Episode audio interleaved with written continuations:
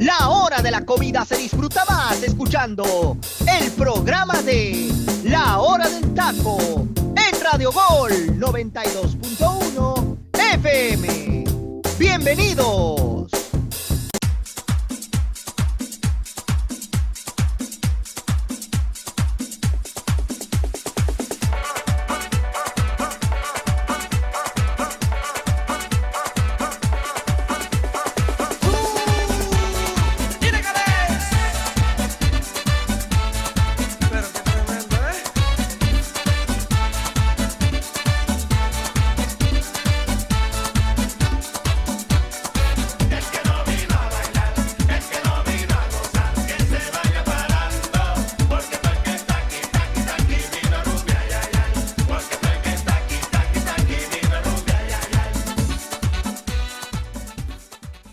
Pero muy buenas tardes tengan todos ustedes y sean bienvenidos a una emisión más de su programa favorito de Red Bull, La Hora del Taco, en este viernes 26 de noviembre del año del 2021.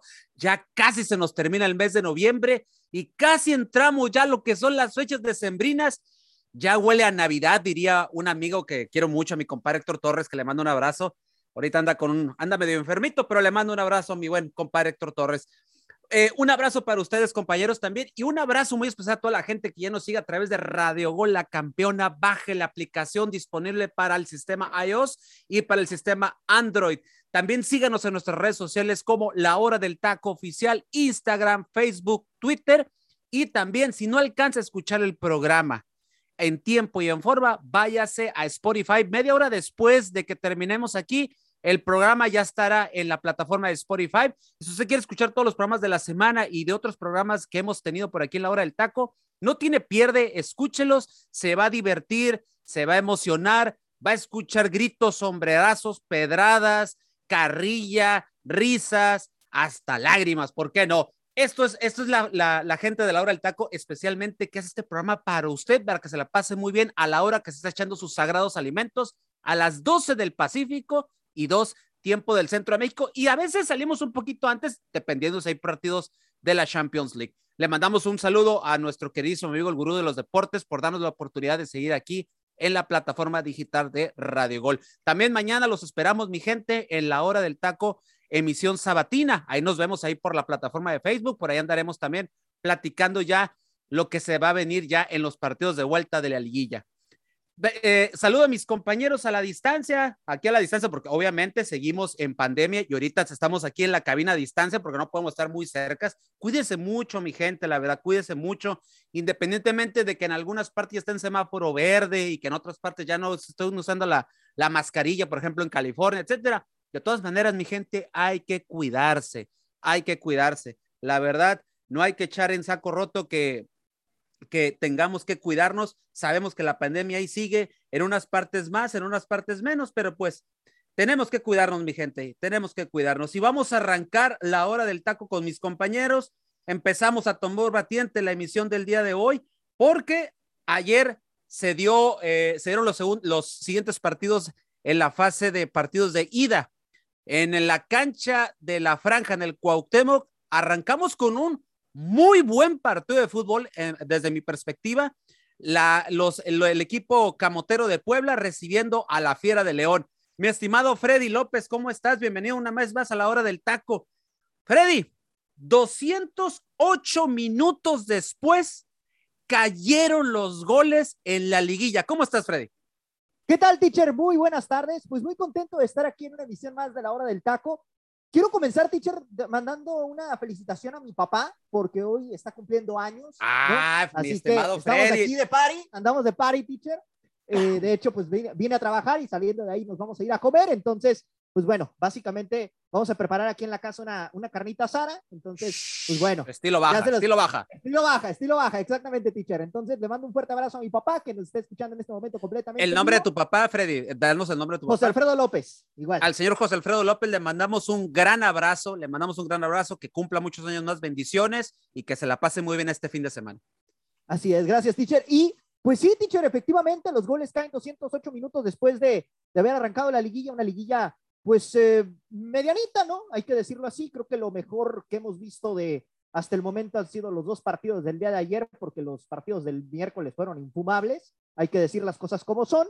Y bueno, eh, pues hay mucho, mucho que platicar, ¿no? Este Puebla que le pega la fiera de, de, una forma interesante, ¿no? Un Santos que también pues termina ganando, eh, Tigres por ahí, pues con el golazo de Guiñac prácticamente mete al equipo a, la eliminatoria, ¿no? Sabemos que empatando el global, prácticamente los equipos de arriba están del otro lado. Entonces, pues bueno, Vamos a platicar de todo eso y pues saludo con mucho gusto a todos mis compañeros, a José, a José Luis, a Luis Roberto y a, ti también, teacher, un fuerte abrazo y a darle porque hay mucho de qué platicar el día de hoy. Mi estimado José Luis Macías, que ayer no estuviste por acá, este, tuviste ahí un pequeño percance y no estuviste, te tocaba conducir ayer, pero ayer Saguito te suplió de la mejor manera posible. Mi estimado José Luis, pasaron, como le decía Freddy, pasaron 208 minutos para que cayera un gol en esta liguilla. ¿A qué se debe esto? A ver, te lo, voy, te, lo, te lo puntualizo así, se debe a lo que fue el reflejo del torneo, se debe a los jugadores, a los técnicos, al famoso gol sin visitante.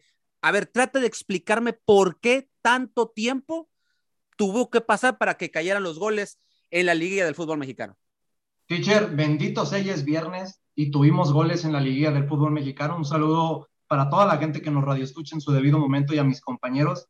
Una disculpa por no haber podido estar el día de ayer, la verdad sí tuve un pequeño percance que no me permitió estar en el programa y le agradezco a mi compañero Luis Roberto. Por algo es mi hermano fuera de Parleys, es mi hermano del alma y sabe cubrirme a la perfección sin ninguna duda.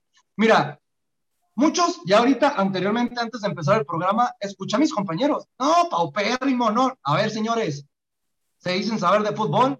Hay que entender que los dos partidos de ayer fueron más tácticos que inteligentes entiendan, los partidos que sucedieron el día jueves, el día de ayer, es porque hubo un poquito más de riesgo del equipo visitante. A ver, en el partido del América contra Pumas y el Monterrey contra Atlas, ¿quiénes fueron los equipos que estaban proponiendo?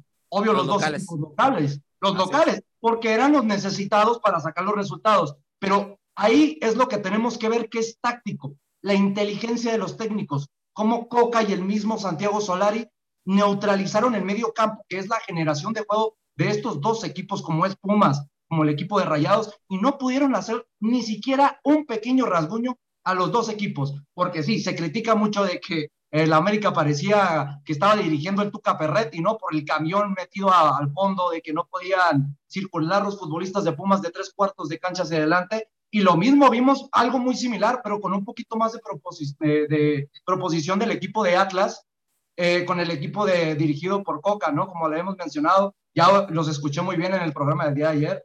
Eh, la verdad, me, llamó mucho la atención que sí puntualizaron el partido extraordinario de Aldo Rocha.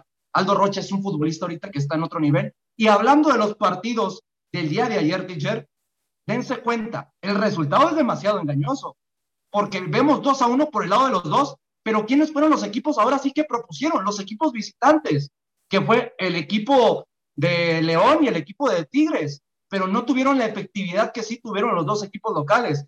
También hay unas pequeñas dudas que pudiéramos, ya estaremos hablando en el transcurso del programa, teacher, con las dudas arbitrales en el primer partido, ¿no? De Puebla contra León. Yo siento que perjudicó demasiado el arbitraje, pero en el segundo partido creo que es el mejor partido que hemos visto de estos cuatro, sin ninguna duda, porque con muy poco el equipo de Santos en la primera mitad ya había vacunado dos veces al equipo. Para mí, candidato para llevarse el campeonato del fútbol mexicano, que son los Tigres.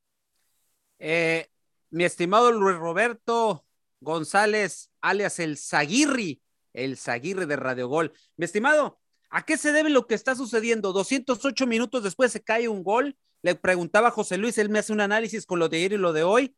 Pero, ¿qué es lo que está sucediendo? Eh, hoy eh, vimos un, ayer dos partidos totalmente diferentes a los del día miércoles, pero ¿a qué se debe que los goles hayan caí, caído de manera tan tardía? O sea, más de 200 minutos para que cayera el primer gol. ¿Cómo está, teacher? Buenas tardes, José Luis, este, Freddy, José Ra, me da muchísimo gusto volver a estar con ustedes en una misión más. José Ra, aprovecho otra vez tragando en el set, pero tú date, hermano, tú date que la comida se hizo para comer. Freddy, me uno a la felicitación de tu señor padre, este, por favor, mándale mis felicitaciones cordiales, un abrazo, este, y dile que sin duda alguna tiene unos hijos talentosos, extraordinarios, pero lo más importante, con un buen corazón. Y eso habla mucho de la manera en la que te educan en casa, Freddy. Así que, por favor, externale mi felicitación a tu padre. Espero que siga cumpliendo muchísimos años más, que todavía la vida, la vida es bastante, bastante joven. Ya, teacher. Gracias, Álvaro. Puntualizando eh, lo que usted me pregunta, José Luis creo que lo define a la mejor de la mejor manera. Y está claro una cosa, compañeros, y no sé si ustedes concuerden conmigo. Un equipo y un entrenador lo menos que le importa es dar espectáculo al público. Ellos buscan, ellos buscan ganar, ellos buscan sacar el, el, el, parado táctico, ellos buscan este, eh, la pelota, ellos buscan pasar, ellos buscan su táctica que tienen en ese partido. Y tal vez para el América, en el partido que vimos antier, no era ganar, era no recibir goles o no perder. O sea, realmente creo yo que eso me queda bastante claro, que a los equipos y a los entrenadores no les importa brindar espectáculo mientras sea por intereses propios, ellos saquen lo que están buscando. Creo, teacher, que por eso, pues no vemos o no vimos goles más bien después de ese tiempo. En los partidos del día de ayer, ya lo dice José Luis, fue completamente algo distinto. Los partidos del, del miércoles vimos a los de casa proponer, los partidos del, eh, del jueves vimos a los de visita proponer, nada más que fue una paradoja, los de visita que propusieron no se llevaron el resultado, o sea, fue gracioso porque fueron los que buscaron el partido y al final del día no se lo terminaron llevando. En el caso, por ejemplo, del Puebla, el Puebla vuelve a ganar a lo Puebla, o sea, calladito, sin ser una máquina, sin ser espectacular, Puebla vuelve a sacar el resultado y lo hace bien, lo hace bien este, este chico, este muchacho, eh, el Arcamón, argentino y demás, ya lo veo yo que en Twitter lo ponen que en el América, que seríamos campeones en Cruz Azul, en el Pachuca, que se vaya a León, que... A mí me tocó ver un Twitter y aunque se escuche exagerado, dice, ahí está el perfecto sustituto del Tata Martínez. Ah, yo también lo vi. También, Está bien que está bueno el Arcamón, pero ya es exageradísimo. Sí, no, sí, o sea, tampoco hay, tampoco hay que echar las campanas al vuelo, ¿no? Veía un meme yo muy bueno que decía, este, cómo hacer que quieran un argentino en México y ponen al Tata y ponen al Arcamón, ¿no? O sea, lo que ha hecho Nicolás Arcamón con el pueblo ha sido extraordinario, sobresaliente. Creo yo que es de los mejores tres o cuatro entrenadores que tenemos actualmente en la Liga MX, por lo poco que ha hecho, saca agua de las piedras, pero tampoco hay que echar las campanas al vuelo. Y en el otro partido de Tigres, creo que Tigres termina proponiendo, creo que Tigres fue más, y al final del día termina perdiendo. Guiñac mete un gol como de los que nos tienen acostumbrados, y el festejo que tiene con Miguel Herrera creo que evidencia realmente la comunicación, la unión y lo que tiene con el equipo. Entonces, teacher, para ser más certero y terminar el comentario de apertura, creo que a los equipos realmente les interesa el beneficio propio y es lógico, es normal. es, completamente normal, no por reprochar, oye, es que sal a mostrar espectáculo, y si me meten seis goles, no importa, tú sal, yo quiero ver goles, no, o sea, un entrenador busca el beneficio de su propio equipo. Obviamente uno como aficionado quiere ver espectáculo, quiere ver goles, quiere ver patadas, quiere ver expulsiones, quiere ver ahí polémica y demás, pero a veces los entrenadores son más inteligentes y ellos por eso son entrenadores, porque se les paga un dinero no para dar espectáculo, sino para conseguir resultados. Correcto. Una cosa antes de que le dé la palabra al señor de las palomitas. Otra cosa, hay que tomar en cuenta de que lo habíamos hablado antes de que iniciara la Liga del Fútbol Mexicano. Va a afectar muchísimo que hayan quitado el gol de visitante. ¿Por qué? Porque no va a haber necesidad de los equipos en proponer los partidos. Y se vio realmente. Pero ya como lo puntualizamos, lo que sucede el día jueves es, no me importa en qué lugar hayas quedado, yo estoy jugándote de visitante o como local, te tengo que proponer. Y mira, benditos resultados que cayeron los goles, porque en los dos partidos hubo tres goles. Es algo muy rentable. Retomando lo del Arcamón, lo que comentaba Saguito, eh, hay, que, hay que puntualizar, el Arcamón, 37 años, no fue jugador de fútbol, él simplemente estudió para ser director técnico y le está yendo muy bien. Y aquí se rompe el famoso mito de que, de que muchos, muchos técnicos y muchos analistas dicen, es que tú no estuviste en cancha y tú no sabes. Y es el y mucha gente dice, qué exagerado de comparación. No, no lo estoy comparando, pero es nuestro Nagelsmann de la Liga MX. Eh, guardando, guardando todas las proporciones, pero. guardando proporciones, es otro, otra persona que se estudió para ser técnico. Y miren dónde está Nagelsmann, dirigiendo al mejor equipo de Alemania, que es el Bayern Múnich, a sus 35 años de edad. Larcamón 37 tiene la misma edad que su portero. Ahí no más se les dejamos el dato, ¿no? Correcto. Eh, mi estimado José Ramón, bienvenido a la hora del taco en esta edición ya de viernes, viernes, gracias a Dios. José Ramón, eh, ¿cuál partido fue el mejor de ayer? ¿El de Tigres contra Santos o el de Puebla contra la Fiera? Hola, hola, un placer, un placer, teacher, estar aquí con ustedes, con José Luis, con Luis Roberto, Freddy. Freddy, dale un abrazo, por favor, de mi parte a tu papá y muchas, pero muchas felicidades, señor, que Dios me lo bendiga muchísimo y pues a seguirle dando, a seguirle dando con todo ahí con la familia. Este, teacher, pues para mí, para mí el, mejor, el, mejor encuentro que yo veo eh, es el de Tigres contra, contra Santos. Eh, porque, por ejemplo, yo pongo en proporción el primer tiempo, teacher, de, se lo lleva, a mi punto de vista, se lo lleva Santos. El primer tiempo se lo lleva Santos. El segundo tiempo dejó de hacer muchas cosas Santos, por lo cual dejó que, Tigres pues propusiera más y eso, aunque también Miguel Herrera con los cambios que hizo, pues fueron cambios agresivos, metiendo al Cocolizo y metiendo ahí a, Fernández. Eh, e intentó, intentó sacar por lo menos el empate, pero yo califico así, teacher, el primer tiempo por parte de Santos y el segundo tiempo por parte de Tigres, que con ese gol, con ese gol, teacher, híjoles, eh, híjoles, cuidado, cuidado con Miguel Herrera ya, porque Miguel Herrera sabe jugar este tipo de, de, presiones, no, no, ahora sí que no se arruga, eh, sabe a lo que tiene que ir, que tiene que ir a ganar y atacar, a proponer, y Miguel Herrera pues es lo que le gusta. O sea, entonces, eh, Santos, Santos se cayó en la segunda mitad, a mi punto de vista. Y en el otro encuentro, teacher de Puebla contra Necaxa, híjoles, no le marcaron también ahí un, una mano eh, a, Reyes, que a mi punto de vista sí era mano, este, y eso hubiera dado otro destino al juego, eh, definitivamente. Pero bueno, eh, pues ese, es mi análisis, teacher, por parte de, los dos encuentros. Un Puebla que sí es merecido, pero también León, León tuvo errores puntuales en defensa, ¿eh?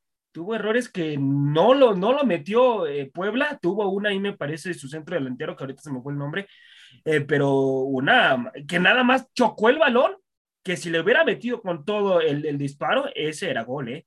Pero bueno, ahí vamos, vamos a ver qué es lo que sucede en los partidos de vuelta, teacher.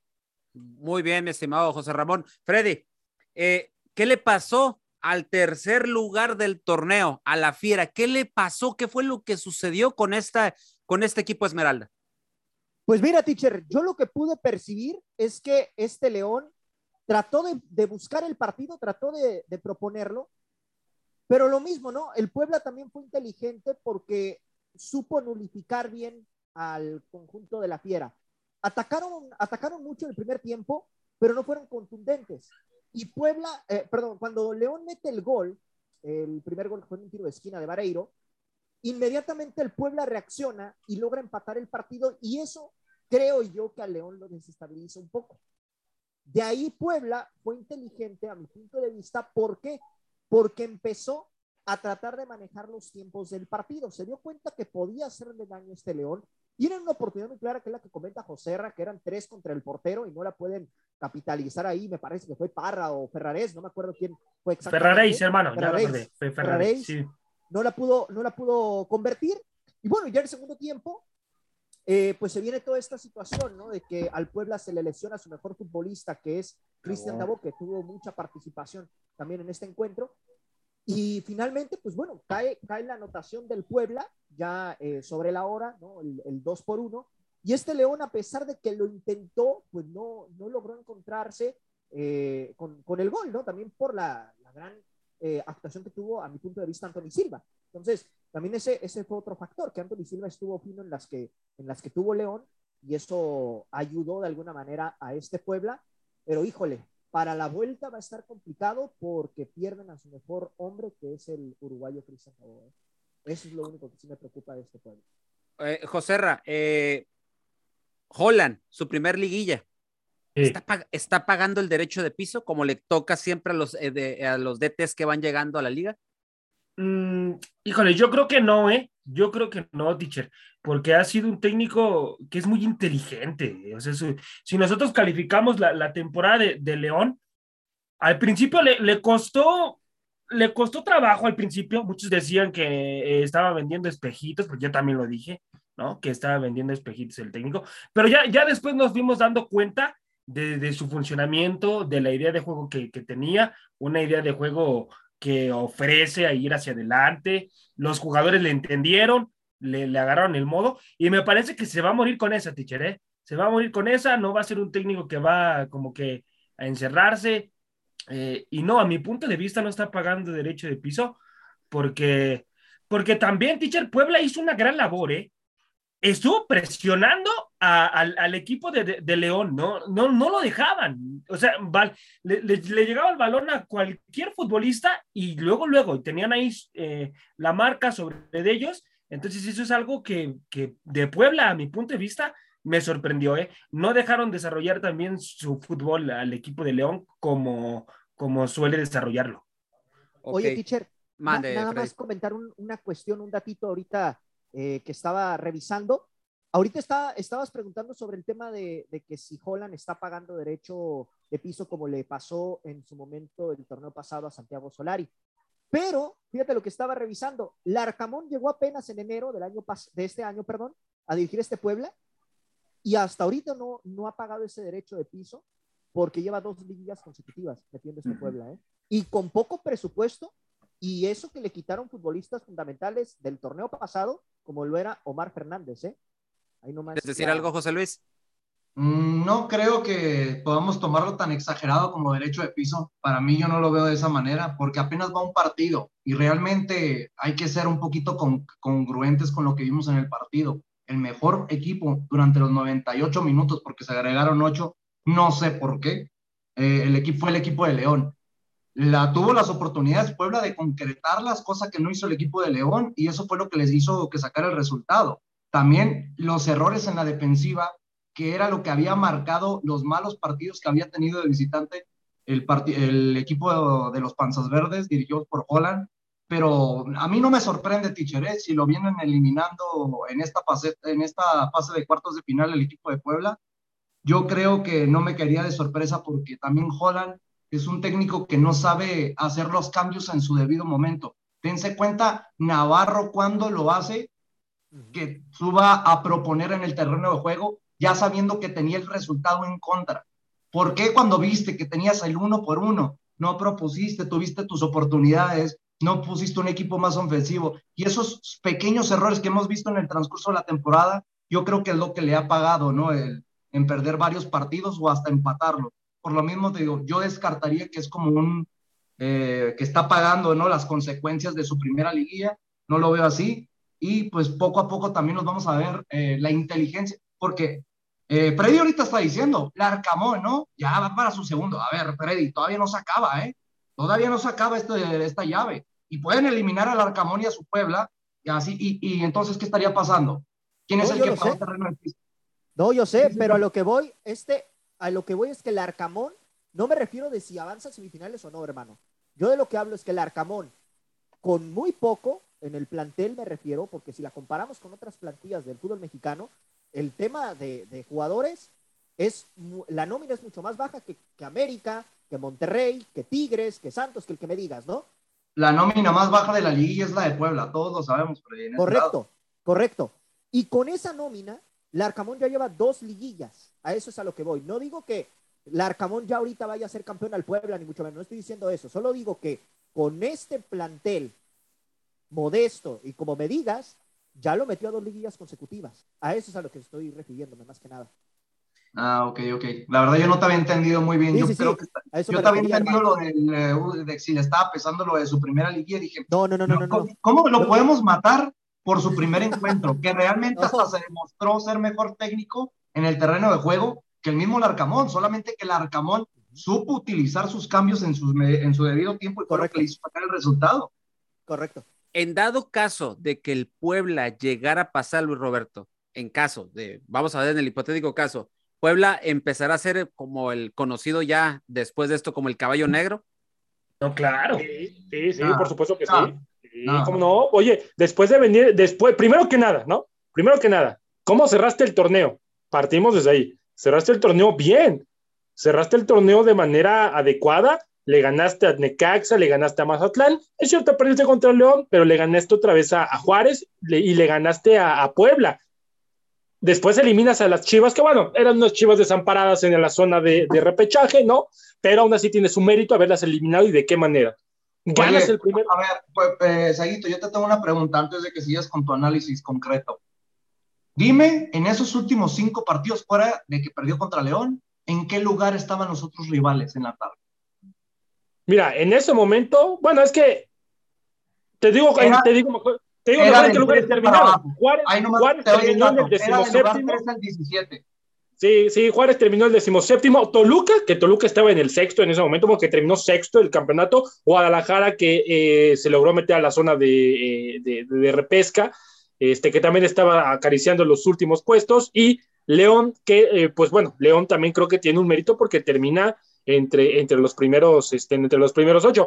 Pero, pero, pero, pero, pero, son, a veces, es, luego hay mucha, mucha polémica por eso, ¿no? Bueno, pero es que a qué rivales les ganas y demás. Y eso pasa en cualquier deporte, ¿eh? a mí me ha tocado en cualquier deporte pasa, pero al final del día los partidos tienes que ganarlos, porque por ejemplo, eh, ¿cuántas veces en el torneo no vimos que uno, que, que Chivas le ganaba a los buenos? O un equipo malo, de momento, así sorpresivamente le pegaba a los buenos. O sea, son partidos que tienes que ir jugando porque si solamente nos, basamos nosotros en, bueno, pero el Puebla se jugó contra el, Juárez que estaba en decimoséptimo lugar, este, no, no, no, pero este mismo Juárez, este mismo Juárez fue e hizo partidos importantes en la temporada.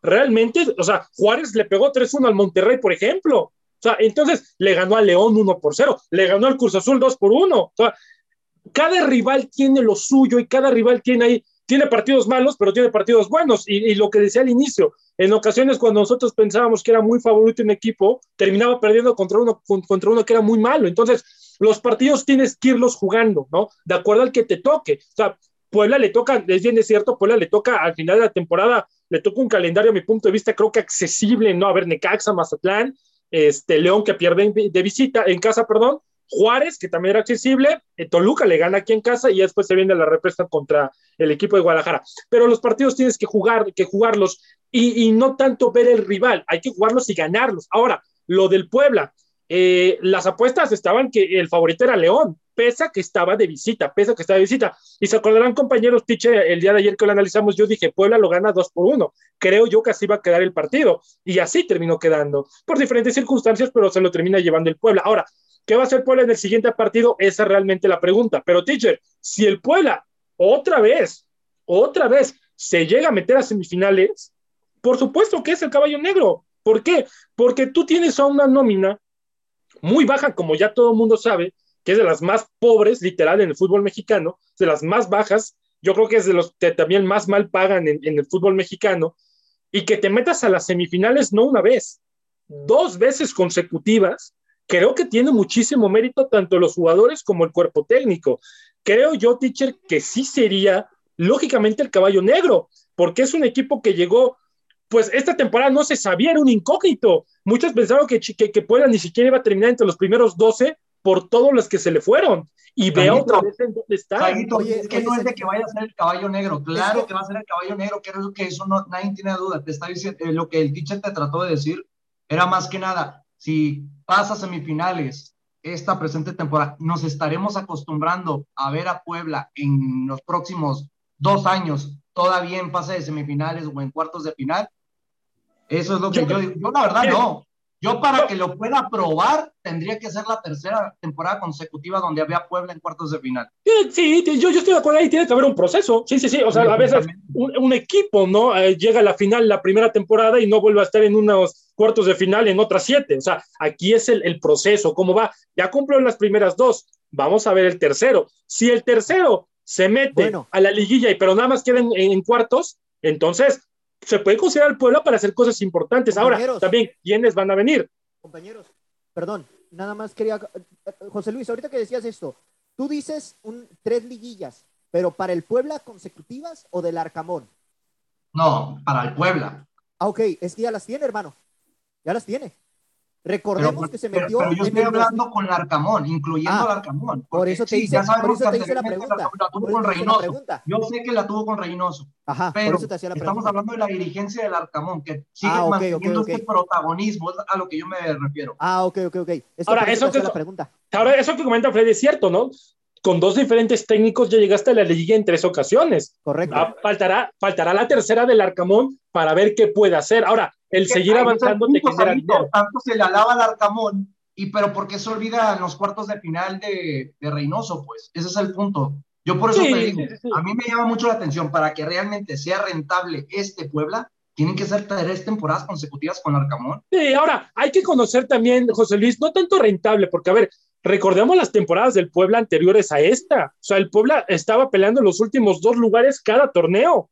Y era, era lo mismo que Tijuana. En cada draft, en cada eh, mercado de transferencias, el Puebla se deshacía de 15 jugadores y traía 16. Era año con año. Ver a un Puebla así, obviamente que sorprende. Ahora, que no, no quiero sonar a que ya, ya no, pero que no se nos haga costumbre que entonces ya en las siguientes seis temporadas va a estar el Puebla siempre en cuartos de final porque no es un equipo como América, que América año con año está en liguilla, sí o sí, año con año está en liguilla. No hay que comparar eso porque creo yo que no es justo para el Puebla, que viene Correcto. otra vez agarrando filo, tomando paso y demás, pero a su tiempo, calladito lo ha hecho muy bien. Ahora, compañeros, eh, les quiero hacer una, le quiero hacer esta pregunta a José Luis. Eh, José Luis, pase lo que pase con el Puebla, ya sea que sea eliminado o que siga avanzando, ¿Puebla se tiene que quedar con Nicolás Larcamón al frente? No, sin ninguna duda, teacher. El problema va a ser cómo va a retener al Puebla, al Arcamón. Porque Eso, eso. Ese, yo creo que ese es el problema, porque como ya ha demostrado en un año consecutivo llevar al equipo a semifinales y puede volver a suceder en esta presente temporada del Grita 2021, imagínate dos semifinales consecutivas con una de las peores plantillas, eh, hablando de recursos económicos, las más baratas del fútbol mexicano, es para aplaudirle y sin ninguna duda darle un reconocimiento de dirigir un equipo un poquito más grande en el fútbol mexicano. Aquí la propuesta va a ser qué equipo se va a arriesgar, porque es arriesgarse. Muchos dicen, no, es que ya tiene la base del fútbol mexicano. No, pero el problema de que recuerden, para mí un técnico fuera de ser estratega es muy, muy buen motivador. Y lo que tenía el Arcamón con este equipo de Puebla es de que con muy poco futbolistas de muy, de muy poco pelo, los impulsó a ser futbolistas profesionales y de cátedra, cosa que cuando llegas a un América, cuando llegas a un Cruz Azul, cuando llegas, bueno, un Chivas ni lo menciono, ¿no? Porque también son Sí. malos futbolistas. Pero hablando de Monterrey, Tigres, el problema es que ya cuentas con figuras. Y ese es el pequeño problema, igual en comparación, que está teniendo Nagelsmann. Porque Nagelsmann ahorita tiene a Robert Lewandowski, tiene a Thomas Müller, y el problema es de que como ya sabe que son futbolistas ya establecidos, ya con una trayectoria de por medio, pues dice, solamente tengo que decir que, que sigan haciendo lo mismo. Ese es el punto. Y yo lo veo complicado. Y otra cosa, teacher, eh, hace un año exactamente, el mismo resultado se dio en los cuartos de final. Cierto es, cierto le el- gana 2 por 1 al equipo Sí, de León cierto y recuerden que León le saca el resultado 2 por 0 jugando en el partido de vuelta y León se con- consagra campeón del fútbol mexicano con Nacho Ambriz. Sí, cierto. es. Ahora, teacher, ya nada más para que nos vayamos a la rola. eh, me sorprende mucho esta, esta eh, mentalidad del Arcamón ofensiva. A mí me sorprende que en el 83 saca a Pablo Parra y meta a Mauri Escoto. El partido ya muchos lo metían en la congeladora, ya metes línea de 5, ya empiezas a cambiar delanteros por defensas y demás. Cambio ofensivo. Ahora, imagínese usted, Javier Aguirre lo eliminan, al primero al que llamo yo es al Arcamón. Oye, ¿No te quieres venir con nosotros? Aquí te damos una buena plaza y te armamos un equipo campeón. Híjole, pero bien lo dice José Luis, que no, o sea, a mí yo amo al Arcamón, yo soy un fan del Arcamón, pero también a su tiempo. ¿Qué pasó con Santiago Ormeño? Santiago Ormeño vino a ser una temporada sobresaliente y en León no existe. Entonces, el proceso, el continuismo, el trabajo, ¿no? Poco a poco, ¿no? Llega, llega el Arcamón al Monterrey y lo saca de zona de liguilla, y entonces el Arcamón ya es una basura y demás. Proceso, proceso, todavía, trabajo, pero poco a poco. Así es, compañeros. Incluyendo esto, ya para cerrar, eh, hay que recordar algo. El único equipo que realmente veo comprometido en esta liguilla con su técnico es el mismo equipo de Puebla. Si tu equipo no se compromete a tratar de sacarte los resultados, es imposible que el Arcamón te pueda dar los mismos números en otro equipo. Ahora, compañeros, antes de irnos a la rolita, al momento musical de la hora del taco, Va el pronóstico. ¿Quién pasa? ¿León con su cancha difícil o Puebla siendo uno de los mejores visitantes del torneo? Freddy, ¿quién pasa? Yo siento que. Ay, algo me dice que León en casa se puede imponer, teacher. Yo voy con León. José Luis. Ya va a empezar de win-win, dije. No, no. bueno, no, yo creo que León le va a dar la vuelta pero... igual que hace, le va a dar la vuelta igual que hace un año, teacher, y León lo veo como finalista del fútbol mexicano. Ok, José Ramón. Yo voy con Puebla, teacher. Yo voy con Puebla. Saguito. No te van a hacer caso aunque digas que Puebla, ¿eh? voy, con Puebla. Voy con, voy con Puebla, teacher. Voy con Puebla. Dos veces, dos veces, Este misma vato. situación, Bueno. misma situación y demás. Un año, un, un año, di- un año eh, después, me quedo con el equipo de Puebla. Exactamente lo mismo, pero veo un Puebla más maduro y veo que el Arcamón más maduro también y creo que ya sabe lo que es estar parado exactamente en esta situación. Yo veo pasando a León. Yo veo pasando a León. Por la mínima va a ser un buen, yo siento que va a ser un muy buen partido de fútbol, pero veo al, a León avanzando en semifinales. Es que el empate, el, un gol le basta. Gol. Recuerden Exactamente. que el del empate por la posición a la tabla le basta a León. Así es, así es. Mi Freddy, vámonos a la rolita de este viernes, al momento musical de la hora del taco, y ya regresamos. Esto es su programa favorito de Radio Gol, La Hora del Taco.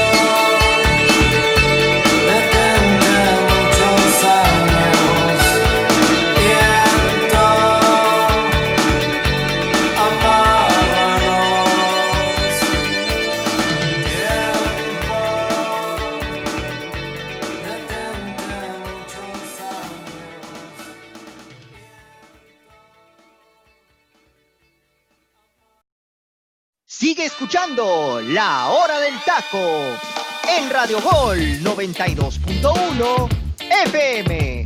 Continuamos.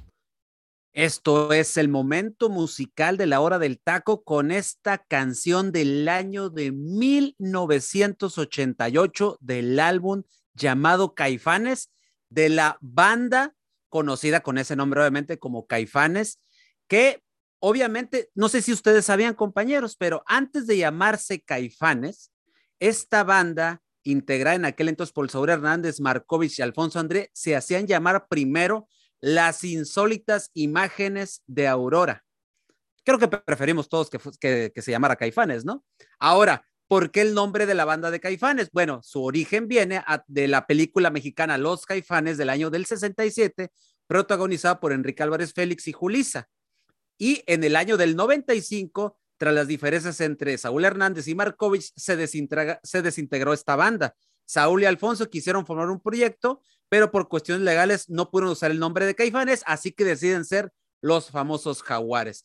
Este pleito duró 15 años y en el 2010, tras una cirugía que puso en riesgo la vida de Markovich, estos hicieron las paces y en el Vive Latino regresaron los Caifanes. Y si usted pregunta por qué el deterioro de la voz de Saúl, sabemos que tiene una voz característica Saúl Hernández cuando inició en el año del 86 con este nombre de, con esta banda, que antes de ser Caifanes eran las insólitas imágenes de Aurora, pues Saúl, al el transcurrir de los años, aparte de muchos vicios que tenía, y no voy a hacer más referencia más, pero recordad que también tuvo un tumor en la garganta y fueron más de 40 operaciones. Y ya por último, un último dato, Caifanes es la primera banda mexicana que tuvo su primer AMTV Unplugged de esta cadena de, de, de, videos y, y, y, musicales.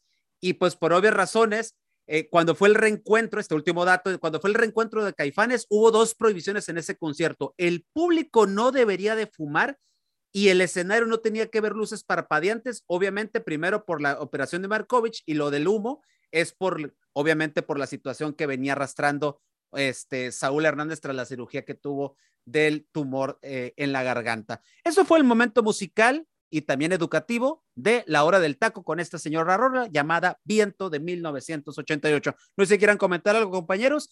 Una de las bandas que está considerada como entre las eh, entre las primeras 10 del top en el rock mexicano, obviamente hablando musicalmente.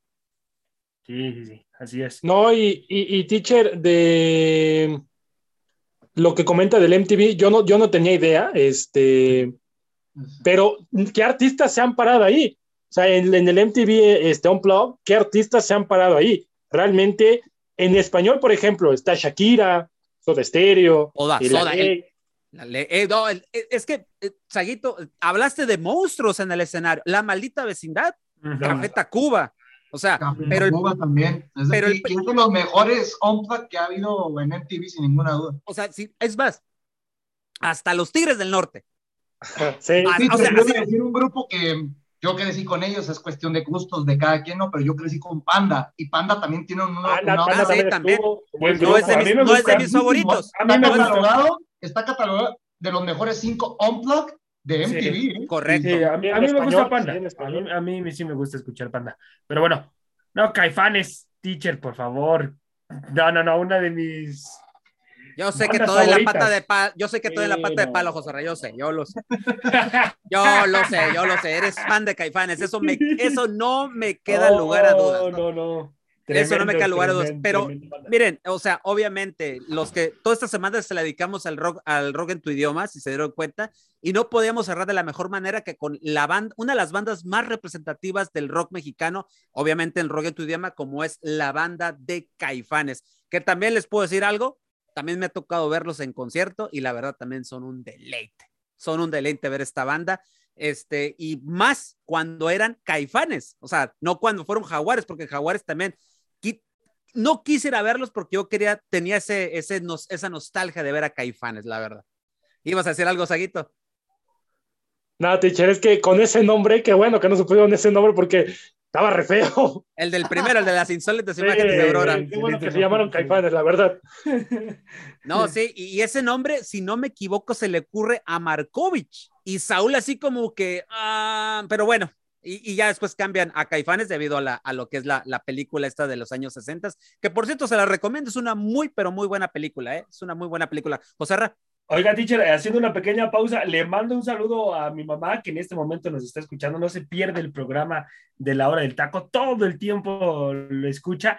Y también a mi hermano que ya desde cuándo me anda pidiendo su canción, que su canción, que su canción, pero yo le digo que no pierda la esperanza, todavía no termina el año, así que... Así como José Luis no pierde la esperanza de tu apuesta, güey. Que no pierda, así es. Este, este, siempre sacando comentarios. El Freddy, eh, el Freddy, se aventó, el Freddy se aventó la dominguera en pleno viernes. ¿eh? es muy bien, Freddy, muy bien.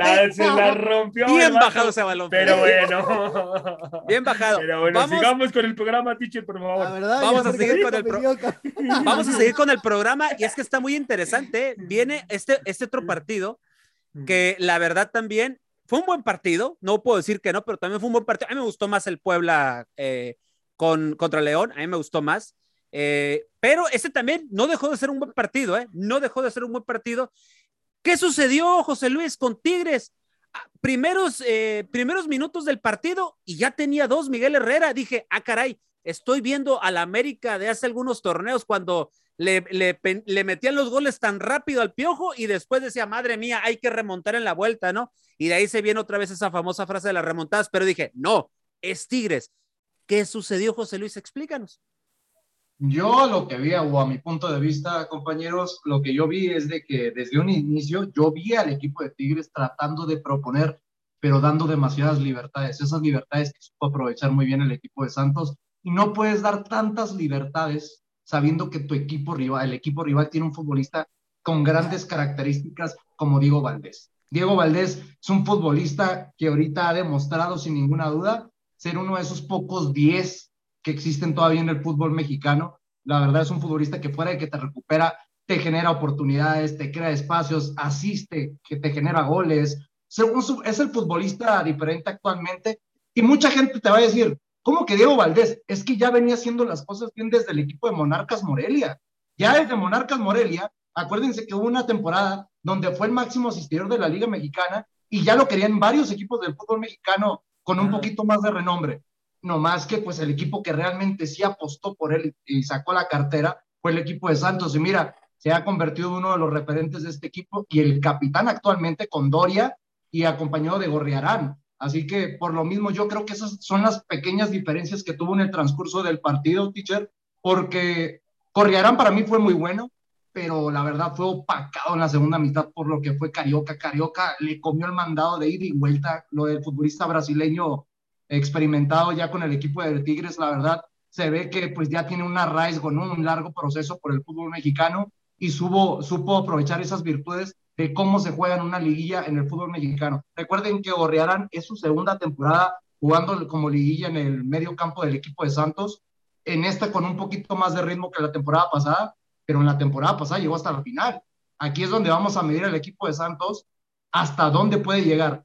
Yo lo veo complicado porque volvemos a hablar también de lo que sucedió en el transcurso de este partido.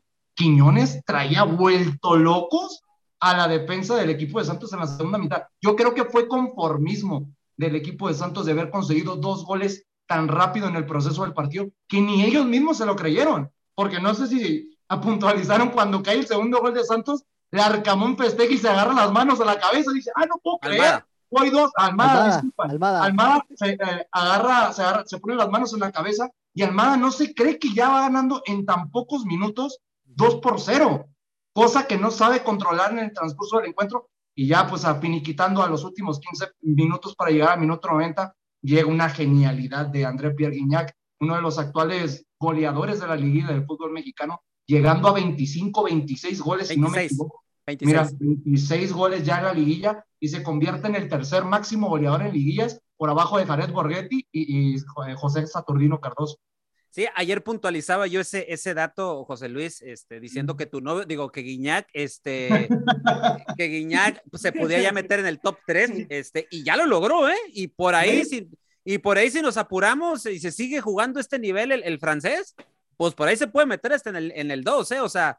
Ay, teacher, pero es que lo complicado es que ves los números de Jared y los números de no, Son al- al que- monstruosos. Son No, no, es- monstruosos. To- Ese es el todavía, problema. todavía yo todavía le tengo esperanzas como que pueda hacer un poquito más y alcanzar tal vez a Borghetti o, o estar cerca de él, pero a Cardoso, No. lo de Cardoso es Estamos brutal. hablando, No, no, Piche, no, que no. Cardoso tiene más de 40 goles en liguilla.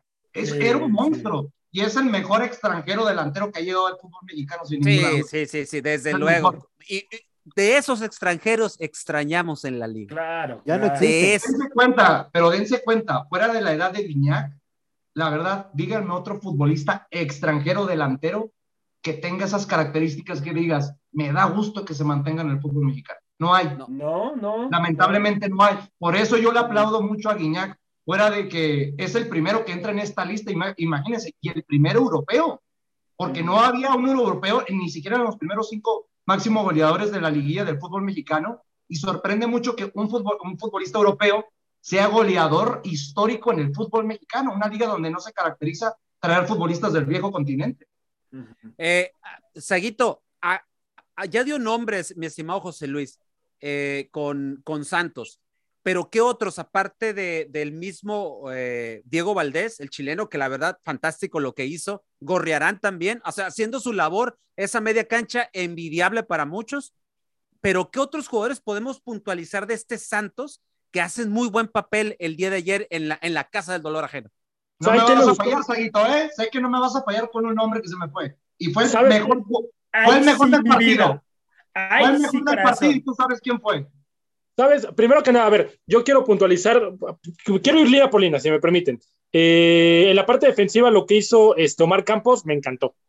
Eh, creo, que, creo que Omar Campos en esa posición es de lo mejorcito que hay, porque realmente en el partido, independientemente eh, de la asistencia que brinda, creo yo, creo yo que tiene un partidazo y se avienta un partidazo. En la parte de la mitad de cancha, Alan Cervantes. Creo que Alan Cervantes, este, también en esa parte de la, de la media cancha lo hace muy bien. A mí me gustó demasiado. Matthews Doria me encantó también cómo jugó. El Charalo Rantia por la banda izquierda me gustó. Creo yo que esa línea que avienta Almada, y yo estoy completamente de acuerdo con José Luis, y yo vi la misma reacción y yo viendo el partido con mi papá le dije, mira, pa, y se los voy a tal cual. Está cagadísimo Almada porque no se creía que iba ganando 2-0.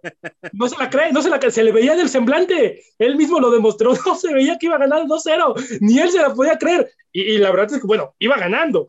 Y en la parte, este, obviamente destacar lo del chileno Diego Valdés, eh, eh, también este Juan Otero, el colombiano, eh, partido discreto, pero creo que lo termina haciendo bien. Eh, pero creo yo, teacher, que al final del día, Santos termina siendo lo propio. Obviamente le hubiera gustado a la Laguna irse este, sin gol, porque aquí Santos tiene que mantener el resultado porque con un, un empate eh, Tigres está dentro. Digo, si, si, Tigres gana por un gol, está, está dentro. Entonces, yo así lo veo, yo así lo veo. No sé qué tan complicado, qué tan diferente vaya a, a cambiar Almada, porque luego también este entrenador suele hacer cosas muy extrañas, pero creo yo, teacher, que Santos tiene un buen partido por lapsos, por lapsos. Yo comparto lo que dice José Ramón al inicio. Creo que, creo que Santos no domina así al 90% del partido, pero creo yo que termina haciendo lo necesario para ganarlo. Eh, va a ser interesante la vuelta para ver cómo se va para Almada, teacher. Así es. Freddy, eh, y no diste el nombre, estimado. ¿Qué está pasando? A ver, dilo tú, José Luis. ¿Cuál era? ¿Cuál era? Carlos Acevedo. Acevedo. Tuvo Acevedo. cuatro atajadas. Ah, bueno, sí, sí, sí, en la portería. Es que si, si Carlos, lo vimos en el transcurso de la temporada, si Carlos Acevedo no estaba en el arco, era una coladera con la CUT, con el equipo de Santos. Se es que es de Cholos, pues. Se nota Exacto. la diferencia y la magnitud de talento Qué bueno que se fue para allá. Acevedo con este equipo la una. Oye, Freddy, eh, Dime, teacher. Veo, yo vi algo que me llamó la atención. Así como dicen que Almada no se, no, no, como que no le cae el 20 de que, de que va ganando la serie tan, de manera tan temprana. Yo siento que el partido lo quiere cerrar muy temprano. Y es sí. ahí donde para mí comete el error. Y Miguel Herrera, pues obviamente echa toda la carne al asador, quita la línea de cinco, pone la línea de cuatro. Entonces, ¿qué esperamos? Que quién dé el do de pecho en el siguiente partido, Miguel Herrera o Guillermo Almada.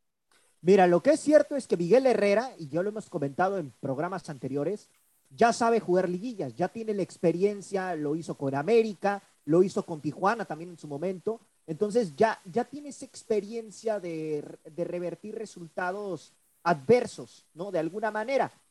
Almada también lo hace, ya, lo ha hecho, digo, la temporada pasada, no por nada, llegó hasta, hasta semifinal, digo, hasta la final, perdón, y, logró, pues, dar, dar una buena cara de, alguna manera. Aquí el detalle, teacher, que yo veo es de que ahorita el obligado a ganar es Tigres. A Santos con el empate le basta, lo mismo que en el caso del Puebla, ¿no? Ahorita estos dos equipos, les, eh, tanto a Santos como a, Puebla, el empate les basta para avanzar. Esa es la situación. Entonces, yo siento que Tigres va a salir a proponer, va a salir a buscar y Santos va a tratar de apostar a que no le hagan gol. Cerró muy temprano el partido. Quizás si Santos hubiese sido un poquito más ofensivo, hubiese tratado de buscar el tercero, bueno, a lo mejor la historia cambia de manera magistral. ¿Por qué? Porque, bueno, ya eh, un 2 por 0 a un 2 por 1 te cambia mucho las cosas, evidentemente. Entonces, en esta, en esta situación, yo siento que sí Almada la termina eh, regando un poquito, ¿no? Por, por, encerrarse tanto atrás y bueno, eso evidentemente Miguel Herrera lo, lo supo eh, eh, entender, ¿no? Y al final pues termina poniendo un equipo ofensivo que le resulta, porque pues, rescata un gol, que al final de cuentas le da mucha esperanza de cara al partido de vuelta en el volcán. José Ramón, a manera breve, si, si Santos no pasa esta, esta serie, ya se especula ¿eh? Eh, eh, que Almada es el candidato uno para tomar la selección uruguaya. ¿se, quedará, ¿Se quedará en Santos o tomaría la selección de Uruguay?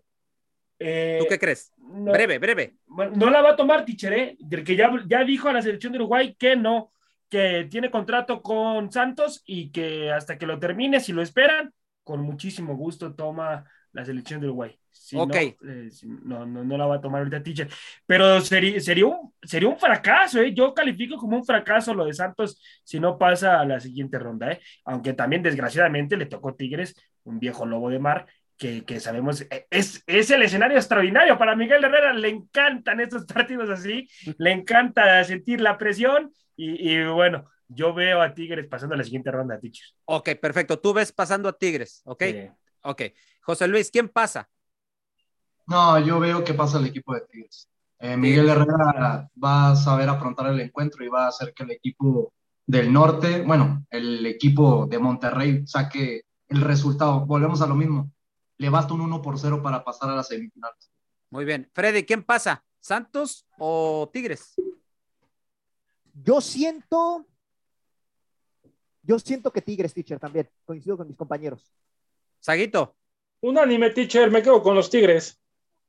Va, yo creo que aquí vamos a coincidir todos. Yo también veo Tigres pasando, aunque vaya abajo en el marcador, uno le basta. José Luis, ya para cerrar, a manera breve. Brevemente, eh, creo que Almada se puede llegar a descartar con Uruguay, pero se abren las posibilidades de que llegue a River Plate, porque River Plate el día de ayer se consagra campeón de la Liga Argentina y ya saben que el muñeco Gallardo, ¿cuál era el propósito para que el muñeco Gallardo saliera de River? terminar de finiquitar y conseguir una liga local. Ya la consiguió, así que se le, vienen, se le van a venir muchas propuestas del fútbol europeo y uno de los principales dos candidatos para dirigir a River es el mismo Guillermo Almada. Pues ahí está, contundente lo que acaba de decir mi estimado José Luis. Bueno, mi gente, esto fue la hora del taco en este viernes. Mañana los esperamos a través de la hora del taco sabatina, ahí en, nuestro, en nuestra plataforma de Facebook, la hora del taco oficial. Mañana, 12 de mediodía, dos tiempos del centro de México. Freddy, vámonos porque hay que ir a comer. Buen provecho, mi gente. Feliz fin de semana y nos escuchamos y nos vemos mañana a través de Facebook Live en la hora del taco, emisión sabatina. Con permiso.